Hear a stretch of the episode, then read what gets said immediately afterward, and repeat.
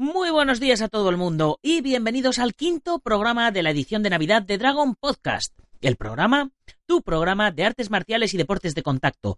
Hoy es viernes 22 de diciembre de 2017, día de la Lotería de Navidad. Y vamos por el programa número 155. Dentro música. Dentro música. Don't concentrate on the finger or you will miss all that heavenly glow. Shapeless.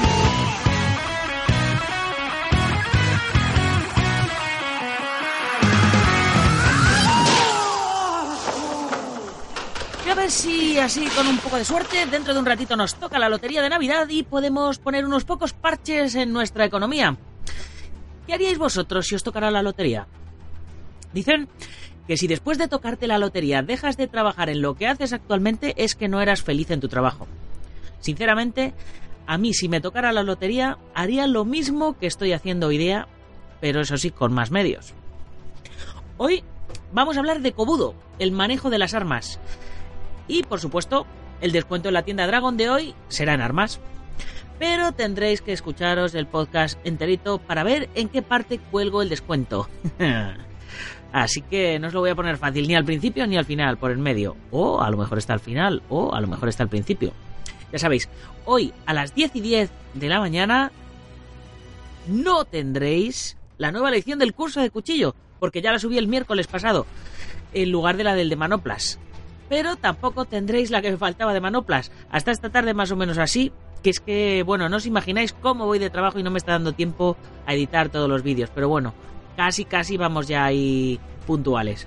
Esta tarde, eso sí, a las 18 y 18 tendréis nuevo post en el blog hablando sobre los beneficios de las vitaminas y minerales en nuestro entrenamiento marcial.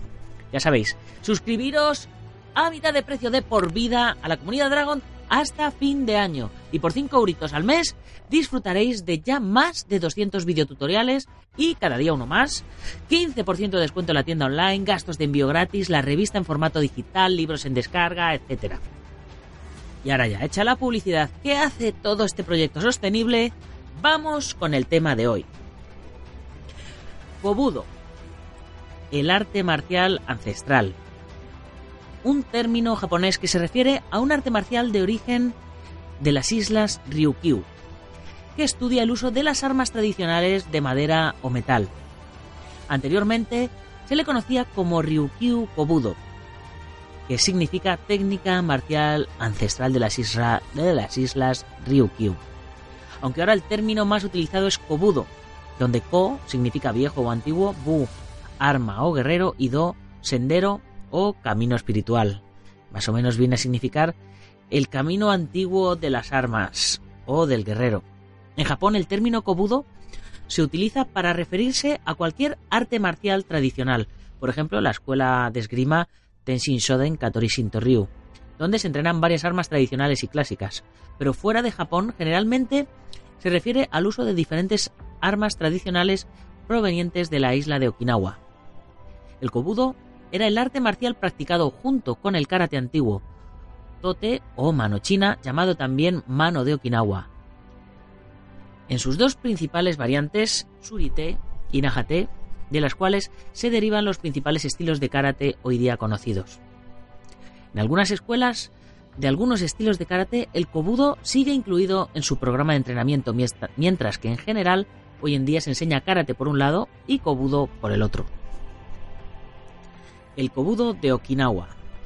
La guerra civil de Japón en 1609 recompensó políticamente al perdedor dando la conquista de Okinawa y el control sobre la dinastía okinawense So al clan samurái Satsuma, quienes invadieron finalmente la isla mediante el uso de destacamentos equipados con armas de fuego portuguesas. Marcó una fecha de singular importancia para la isla de Okinawa, dado que señala el fin de la isla como estado independiente y el comienzo del control absoluto de las fuerzas de, del clan japonés Satsuma y por ende de la familia Shimazu sobre todas las islas Ryukyu. El líder del clan Satsuma, Yoshihisa Shimazu, proclamó numerosas nuevas disposiciones para los habitantes de las islas, entre ellas la prohibición absoluta de posesión y uso de toda clase de armas, el único poder que toleró fue una autoridad policial y un destacamento de guardias y guardaespaldas formado por los guerreros nobles o pechín, al servicio del depuesto rey Shotai. Aunque ya antes otros reyes de Okinawa habían emitido leyes contra el porte de armas, pero menos estrictas, debido a que la isla era considerada un puerto libre, donde confluían gentes de nacionalidad variada, chinos, coreanos, japoneses, filipinos y hasta estadounidenses balleneros. Los habitantes de Okinawa, por lo menos los pertenecientes al pueblo llano, no podían tener consigo o en sus hogares ningún utensilio que pudiera ser utilizado como arma. En la plaza principal de cada villa se colocaba un cuchillo que se suponía que era el único existente y que estaba bien guardado por centinelas. El citado cuchillo debía cubrir todas las necesidades domésticas de la comunidad. Los nobles o pechín, con conocimientos de las artes marciales chinas y el kenjutsu o esgrima japonesa, y los aldeanos de Okinawa, movidos por el odio a los samuráis invasores, desarrollaron armas para resistir a los invasores basándose en los simples instrumentos de la vida cotidiana, como las herramientas agrícolas y de pesca. Hasta principios del siglo XX el kobudo no era considerado en la isla un arte marcial organizado. Cada instrumento o herramienta se practicaba en secreto por diferentes familias y villas. Algunas eran expertos en bo, bastón largo, otras en eiku, remo, kama, hoz o con el timbei, escudo de caparazón de tortuga y el rochin, machete, entre otras. Cada uno guardaba celosamente sus técnicas codificadas en determinadas forma o kata. Con el tiempo algunos nobles y maestros de armas tomaron la iniciativa de sistematizar y agrupar todos los conocimientos de las armas de Okinawa de forma metódica y organizada. Al mismo tiempo, el maestro Shinko Matayoshi del estilo Sorin Ryu de karate se interesó por el arte de las armas tradicionales, conocido hasta entonces como Kobu Jutsu. Como inspector minero, tuvo la ocasión de visitar las ciudades chinas de Shanghái, Annan, Manchuria y Sakhalin, y de estudiar así artes marciales chinas. Por esa misma razón desarrolló el estudio del Kobu Jutsu. Contrariamente a Moden Yabiku, que no enseñó su arte en público, sino que lo transmitió solo a su hijo, Shimpo Matayoshi. En Okinawa, Shinko era bastante conocido y respetado como experto del Kobu Jutsu, siendo su arma preferida el Kama, por lo que se le conocía también por el apodo de Kama no Te, Matayoshi, el experto en Kama. Actualmente existen numerosas organizaciones de Kobudo en Okinawa y la mayoría son solo ramas de las dos escuelas principales. Una de ellas es el estilo de Matayoshi de Kobudo practicado por la Zen Okinawa Kobudo Renmei. Y la otra es la Ryukyu Kobujutsu Kenkyu Kai, creada por Modem Yabiku. Fuera de Japón, el término Kobudo se utiliza generalmente para referirse al Kobudo de Okinawa, este arte se centra en el uso de diversas armas tradicionales, entre las que destacan el Rokusakubo, un palo de 1,80, el Sai, que es una especie de, de tridente pequeñito, es el arma este que utiliza una de las tortugas ninja, que es como un pincho con dos pinchitos a los lados. El Tonfa, que es eh, muy conocido por el sistema policial. El Kama, la Hoz. Y el Nunchaku, y bueno, todo el mundo sabe lo que es el nunchaku por, por las películas de Bruce Lee. Otras armas de Okinawa menos conocidas son el teko, puño de hierro o nudillos de acero, el timbei y el rochin, que ya hemos hablado de él, el caparazón de tortuga y la lanza corta o machete.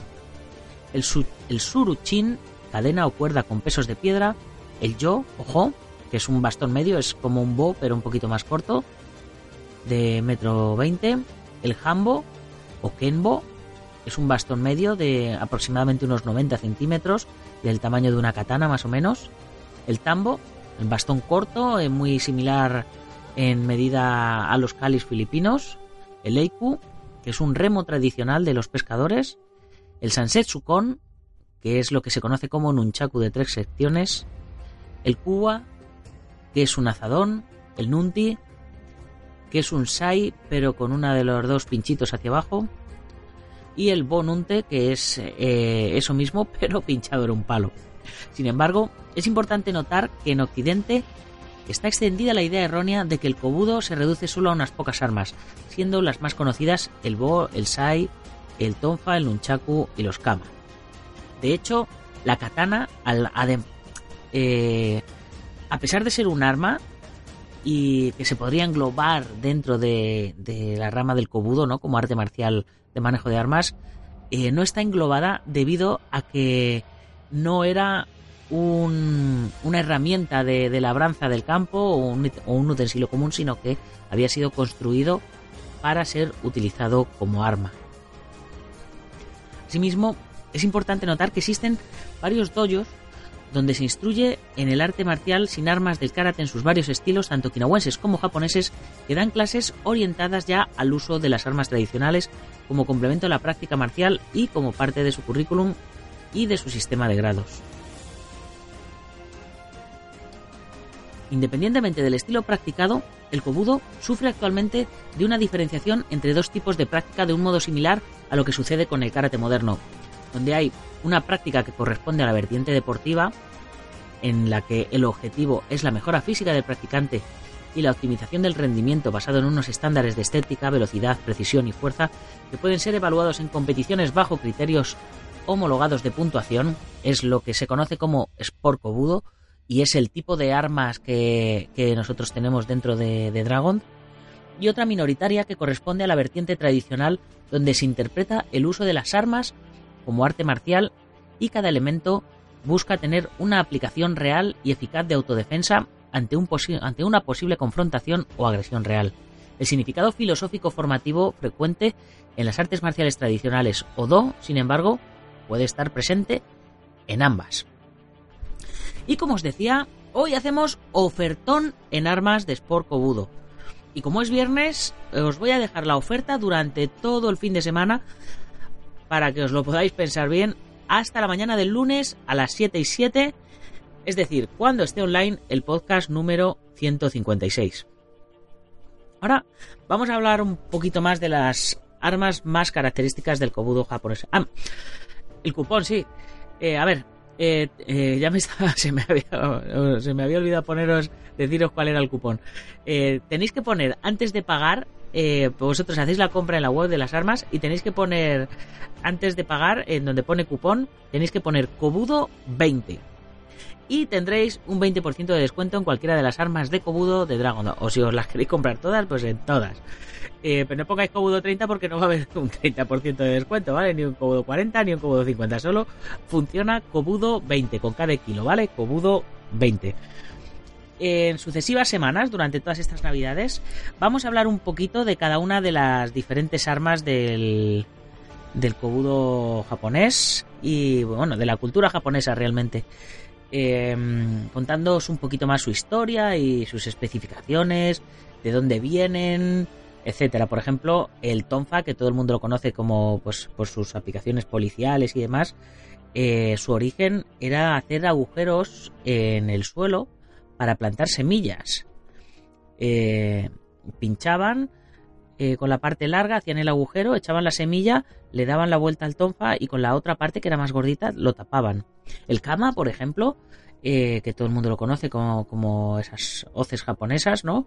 Eh, pues son hoces japonesas y no son tan antiguas. O sea, yo he estado dos veces en Japón y he comprado unos kamas japoneses en una ferretería. Como si aquí vas a una ferretería y te compras una hoz de las que nosotros usamos normalmente. El nunchaku eh, se utilizaba para, para aplastar el trigo o para, o para atraparlo. Bueno, tiene, tiene varias explicaciones con respecto al nunchaku. Bueno, y así podríamos ir, seguir explicando diferentes, diferentes tipos de, de armas, ¿no? Que es lo que vamos a hacer. Eh, el Eiku, el remo, evidentemente no, no necesita más explicación. Así que bueno, con esto nos vamos despidiendo por, por el podcast de hoy. Eh, que tengáis un muy buen fin de semana. Y vamos a recordar, como siempre, que si os hace falta alguna clase de producto, de aparte de armas, eh, eh, que son las de, las de, la oferta de hoy, protecciones, kimonos, eh, tatami, trofeos, lo que cinturones, lo que os haga falta, pasaros por dragon.es, dragon terminado en z.es. Y ya aprovechar la oportunidad de, de meteros en la comunidad Dragon porque siempre vais a tener 15% de descuento en todos los productos. Eh, nos despedimos, como siempre, recordando a los patrocinadores eh, de la revista en papel, Y recordándoos que vosotros también podéis ser patrocinadores de la revista número 37, que ya la tenemos en preventa en, en la web y que no la vamos a imprimir si no llegamos al 100%. Así que vosotros, eh, oyentes, lectores, sois los que tenéis la palabra. Ya sabéis, meteros en dragon.es barra dragonmag, de Dragon Magazine, Dragon Mag 37, y ahí tenéis la opción de hacer la reserva podéis hacer la reserva con toda la tranquilidad del mundo porque no se os va a cobrar nada si no se llega al 100% del, de lo que se necesita para impresión y envío. Y ahora pasamos a los patrocinadores. Guamai.net, el Sifu José María Prat del estilo Tai Chi Chuan de Yang, la delegación, con delegaciones en Aleya, Barcelona y Tarragona, wondendumi.com, el Centro Deportivo Buguenqui Doyo en Yuncos, Toledo, la Escuela Busido en Montrobe, Oleiros, el Gimnasio Ángel Ruiz Gym en Las Rozas, Madrid, la Escuela de Janminyo Jasquido de Joaquín Valera en Valencia y Castellón, nuestro programa hermano MM Adictos, el maestro Antonio Delicado de la mitosa internacional Coso Kempo Asociación, el Gimnasio Feijó en la calle Cristóbal Bordío número 2 en Madrid, Spaceboxing.com de Dani Romero, la delegación catalana de la International Martial Arts Kung Fu Federation en Vilanova y la Gertrú y por supuesto a todos los lectores que con su pequeña aportación contribuís a que tengamos una revista especializada en nuestras artes y deportes en papel.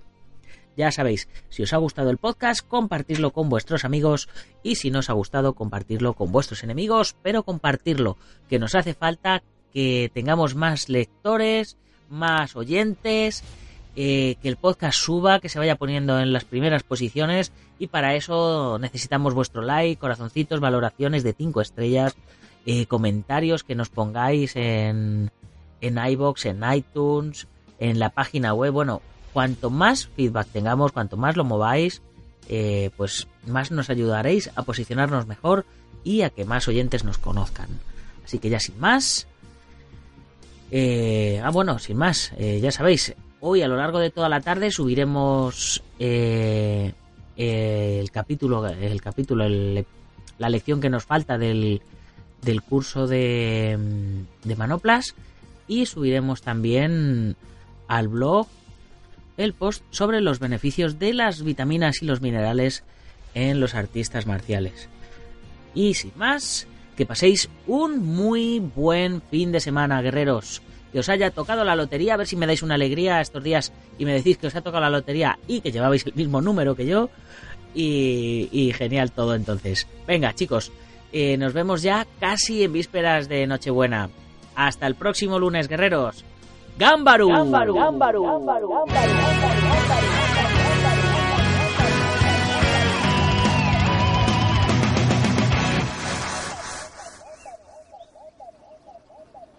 Atácame. ¿Y eso qué es? ¿Una exhibición? Tienes que sentir emoción aquí dentro. He dicho, emoción, ¿entiendes? Inténtalo. Inténtalo otra vez.